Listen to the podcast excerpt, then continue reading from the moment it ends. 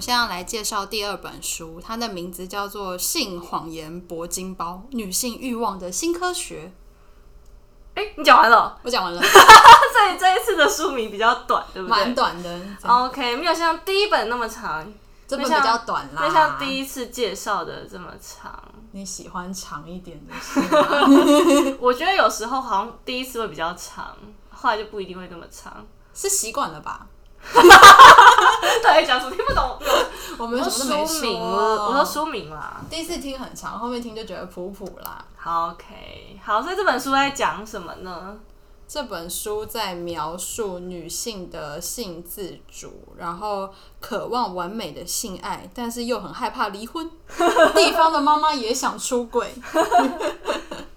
我觉得这本书让我觉得最有趣的地方是，它其实花了很多时间讲开放的性关系。嗯，那这个关系可能是我我要跟我的伴侣坦诚才才算数嘛，不然就叫偷情啊。 对吧？如果我自诩我开放性关系，可是我伴侣不知道的话，这是偷情吧？好像有一首歌在聊这个，不是吗？ 什么歌？你跟我说，我不知道。就是尽管他脑袋不存在我们这种开放性关系，哦牵着你的手，含着你的口，偷情的人找不到做爱的地方。对，那他也讨论这个事情，他觉得说这个事情其实呢是一种强制性的讯息揭露。他为了要符合道德，所以叫你强制的揭露你自己的这个行为。可是为什么我一定要告诉大家说，我就是现在跟谁上了床？ 我要跟大家讲哦，我不能只跟我的伴侣讲就好。可是我我为什么一定要跟我伴侣说，我现在正在跟 Ryan 上床哦，然后我明天 明天就跟他说，No，我今天换 Aaron 咯之类的为。什么要这样？为什么要这样？就是我我我还是得跟我伴侣分享这不些是事两个情人。高兴就好了吗？他凭什么？对啊，他就说有时候在他们好像有一些研讨会，在讨论这类的事情的时候，你说大家都得这么做，这样才他们就会觉得比较说好大家要吧诚实啊，要诚实。这是真的是最好的上策吗？可是我就已经知道你会到处乱搞，干嘛得知道你跟 Aaron 还是跟 Ryan 随便吧？不知道，他就是要讲。然后他 这个这个作者呢，提出一个有趣的观点，他就说，如果我自己就是想当一个荡妇，我不想要有人告诉我如何当一个有道德的荡妇。哇！赞，可是我觉得啦，我现在又要就是要要就是再再度的引用那一首诗，就是说对我来说，他们都是一样的名字、一样的面孔、一样的功用、一样的， 一样的不不爱爱我我。他讲的是床床伴吧？他对吧？所以今天是 Ryan 又如何，Aaron 又如何，他们都是对啊一样的功用呀。那我干嘛要一一告诉你我是跟 Ryan 还是啊随跟 Aaron？便啊呐、他们都对一样不爱我呀， 一样不爱你。他说，荡妇的魅力不就在于以香艳刺激的姿态，自由的告诉道德，去你的，赞赞哦，哦，赞哦，喜欢。喜欢。然后他也，呃，花了一些时间说，其实我们现在，呃，男父权主义比较至上。根本就不是从古至今都有的行为，在我们还在狩猎时代是不需要，因为每个人都一样的重要啊。你对去狩猎的时候，我在家看孩子，难道不重要吗？很重要，不然都很孩子就被重要叼走哎、对呀、然后我在附近捡点果子，难道不重要吗？我对在啊附近捡点果子还是很重要。可是到了呃耕田的时代的时候，没错，女性就会渐渐的地位就变得比较薄弱，因为犁这个就是犁田这个动作，真是以劳力为主。然后这时候对你也不需要去捡捡果子了嘛，因为对，男性就是会把食物带回家了。没错。而且呢，因为我们有一个堡垒，对吧？然后所以说我们有很多守望相助的邻人，所以说呢，在外围的老虎可能并没有那么容易就冲进我们这个村庄，把我们的把我们的孩子给叼走，对吧？所以呢，那个女性地位就相对来说比较，因为哦比就较好像下渐渐你就变得不重要了。对，然后对于我觉得从，其实我觉得从游牧社会到到这个农耕社会中间，对于人类的整体的，应该说思想的转变是那么巨大，我觉得这件事情也蛮有趣的。我们还是我们下次也来做一期节目，我觉得这个。我我有看了一本蛮有趣的书，叫它叫《人类简史》，它里面讲到的这个，我觉得也会蛮有趣的。那哦那个那我本们再挖一书也本很好啊坑？吗？那本书也很好，那本书我也很喜欢。那那本书你也很喜欢，对不对对，那本书我也很喜欢嗯对啊，我们可以再做一期节目来讲这个。先挖，然后这个这个又提到，因为他参加了很多这类相关的研讨会，那他提到有个教授叫做崔佛斯，他说他给受试者看露骨的照片或是色情影片，内容分别有男女性交、女女性交、男男性交。然后他发现，觉得自己是异性恋的女性，其实不管看到什么，她的身体都会有反应。意思就是说我今天是个异性恋女，我看了男男性交、女女口交、男女性交，其实我都会觉得挺好玩的，因为因为异性恋女性充满冒险的精神，至少她的大脑里是这样 子的。那是我们的大脑就是我们的超能力吗？对，大脑是我们超能力啊，我们都 OK。我们怎样都都可以，对不对？我们不会就是看到说呃女女，然后我就觉得本能不的舒起适一些身体的不舒适。可是因为你不觉得，其实，在这件事情上面，很多男生会说，我真的受不了看到男生跟男生牵手，对或者我受不了什么什么。可是很长哦很少女生会说，我真的没有办法看到他们牵的手，我从来没有，我几乎从来没有听过，几乎没有听过。就是男生他们会说 OK OK，基于那个 PC，也就是政治正确，我我可以尊重，但是请你们就也不要得在我尊重我，对，因为得尊重我的喜好吧，就不要在我面前这样。对对，为什么？所以原来是因为我们充满冒险泛滥的精神对，，异性恋女真的是不错，喜欢追求刺激。 喜欢追求刺激，而且我们我们我们想到我们自己的时候，会让我们自己更快乐，哦，对，对啊，就是我们不用不一定要借由别人给我们快乐，我们自己光是没错想到我们自己就很快乐了。对，而且我们甚至内心也不用参与这一整个事不情。用例如说，我们看到男男，我们人，我们我们我们人，我们人并不需要在那儿，我们也会我们也会开心，我们会开我心们不，用幻想自己是主角，对不对？没错， 点头如捣蒜。然后他就说，而且啊，很多人就是会把偷情或者是开放性关系这件事情，当男生做这件事情的时候，我们就会觉得说啊，男生就是喜欢偷腥嘛，啊就是这样喜欢新鲜货。对，但女生的话，一定是她情感没有被满足。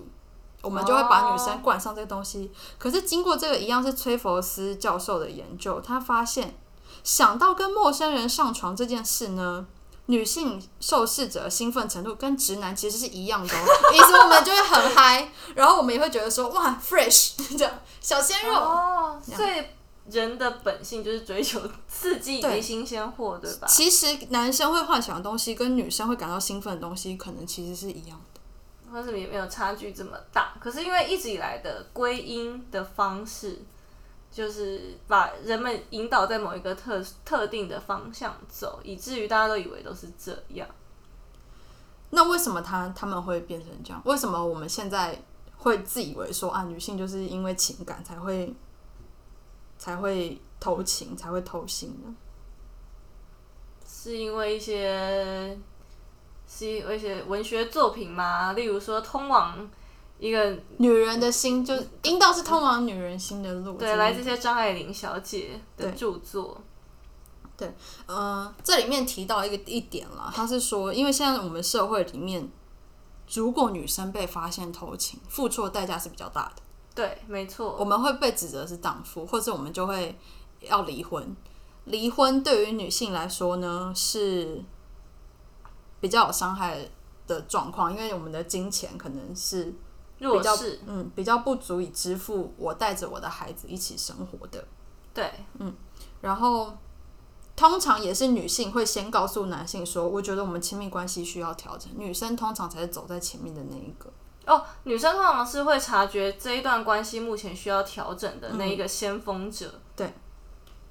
因为男生比较少主动提来说，我们嗯这个关系好像哦，所以他们也造成说，可能因为这样子，所以就以大家以为女生的情感需求是比较高的，嗯，然后以及就是说，因为女生为了说不是我不是荡妇，嗯我是因为情感需求没有，对我不能够单纯去追求性的欢愉，因为这样就太淫荡了，这样子吗？对，哦，所以说渐渐造成这样子的观感，因为可能一开始有一些人去推推推这个责任吧，对不能说哦没有啊啊，我就喜欢痛，我就喜欢刺激啊， 因为如果我今天坦诚说，我就喜欢刺激啊，别人会怎么看我？他们就会觉得说你荡妇，荡妇，就是给我荡妇羞辱。对，哇，真的是这个很可怕。好，然后因为大家会发担心说，我先生发现了怎么办？嗯我先生发现可能会会觉得我真是个不要脸的女人，然后带走我的孩子，对，还会带走我的孩子。而且还会带走我，牺牲了我的加班生加班呃呃，他带走了我，牺牲我升职的机会换来的孩子。所以它里面提到一个很有趣的东西是，如果我们可以多重交配的话， 其实可以强化这个社会的枢纽。意思就是说，如果我们一群人住在一起，这我的孩子到底是谁的孩子呢？不知道。然后大家就是可以快乐享受性自主，然后我们共同养育我们的孩子。有，这不是有一些部落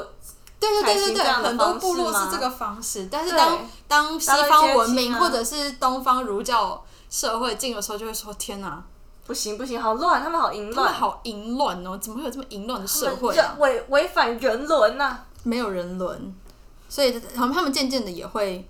就是习得这些根本是他们的外文化的东西了。哦，嗯，哎、想一想真的不错，因为养个孩子真的是要耗费很多资源，两个人养真的很辛苦哎、目前听说要两百万养到成年，没错，然后根据你这个小孩子的教育程度啊， 你要给他什么样子的的外外在的资源啊，还有因人而异。那其实就是说呢，因为以前的文化是一整个家族的人其实是会帮忙你养孩子，例如说你的家人或是你的邻人，譬如说当其中一个人出外工作的时候，那其实全村的孩子呢，在这个农耕社会里面玩在一起，其实大家会互相帮忙看管彼此的小孩嘛。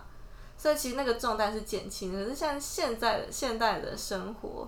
尤其是台湾，往往可能就是一个小家庭，然后再推升到父母就这样子，对，最多就是这样所以子。那个重担是非常非常。所以这是不是一个可以考虑一下的？我觉得要解决。少子化，就是靠这一波了啦。大家考虑一下，那个那个，我们 为我多重关系，多重关系是大家解决少子化的一个方法。哎，让大家嗯讲长大，这样子大家重担都很轻啊，而且还是可以传宗，很轻啊还是可以传宗接代。而且你想想，这个基这个基因其实会更好吧，啊很强势哎、而且很强势进。然后他提出一个理论， 我觉得也很有趣。这个理论他说， 如果反正你 讲不出口，他说阴茎顶端的那个像铲子的冠状沟呢，可以有效的移除精液。所以，如果能保留下来的精子，应该是挺强壮的吧？因为它抵挡过别人把它挖除啊。哦，对吧？所以哦，我学的，所以你说龟头的那个形状冠，状沟，you know，它就是它一个我知道冠状 沟，我是三类组的，我们组也只有冠状沟。好长知识哦。对，然后他说，人类男性的阴茎最后会射出来的物质呢，有类似杀精剂的成分，意思就是说，因为它是最后射的那个东西有杀精剂的成分，意思就是说，接下来数小时如果有人又摄入的话，他就会被杀死，下一个人精液就被杀了。哦，所以我这个不是一个先到先赢，也不是后拿先赢，反正不管怎样，我先到我可能被挖走，我后到我可能会被前面的人杀死，所以反正不管怎样，我就是经过一番最厮最强的厮杀。对，最强的强者才能就是成为一个受精卵。哎怎么办？大家是不是都应该要例行这样子了？完了，那会不会有些人永远生不出孩子啊？可他也不会知道，无所谓啊他也不会不知，他也不会知道那不是他的孩子对，啊，无所因谓为啊。我们人人都有可能是哪他的一爸个爸。呀？那我们要先把一些亲子鉴定的医生杀死， 因为如果哪一天又越想越不对，说我不想负责了，然后偷我偷就的拔一根头头对啊，发就去是最后鉴不是定。我的孩子，你说好了好了，大家掰了。对。然后他说呢，嗯，因为他们就研究了一些黑猩猩跟巴诺布猩猩，对他们就发现说，如果睾丸越大的话，表示这个区的女性可能呃多重伴侣的关系是比较多的。为什么呢？因为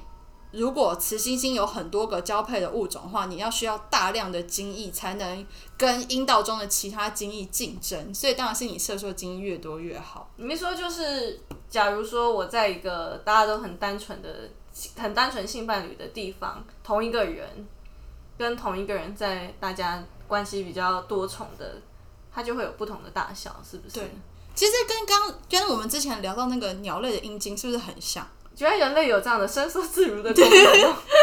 不是啊，它就是说，嗯、人类人类没有伸缩自如，可是这个群体，人类这个群体跟其他物种相比，睾丸也是比较大的，哦，所以表示它可能其实是在鼓励女性，就是也是可以多多的去玩耍。哦所以说我在 Tinder 上面遇到的人之类的，对，或者我在夜店遇到的人，对，他们的睾丸都比较大。有可能不知道， 然后我在新竹遇见的人，到底有多刻板印 象？刻板可能就是到底有找不多到刻板印象？找不到，你说新竹的人就是因因为没有使用就，是 太过分了，我被搞 死了！都被搞死。哇，啊今天长了好多知识呀！所以这两本书大家都可以去看一看，可以可以呃，如果你是女性的话，你会对于你自己原本的价值观跟架构会有重新洗牌，然后再建构的过程。我会觉得说，以前我的父母或是我的呃社会环境老师教导我这一套，真的是对的吗？还是这个社会想要加诸给我的打破框架，打破啊框架？然后我们所得知的不一定是事实的真相，但我们可以重新再去建构属于我们自己的性别意向，祝福各位女性都有美好的性生活，也祝福男性。也祝福男性。这才是真正，还祝福各式各样的不同的性，不然同的后性 G，然后 GBTQ 全部都祝福，大家都人类，只要是人类，我们都啊不大家要都人类，只要是生物，我们都祝福希希望大家幸福快乐，幸福快乐。幸福美满。好，祝大家幸福美满，这样我们下次见喽，拜拜拜拜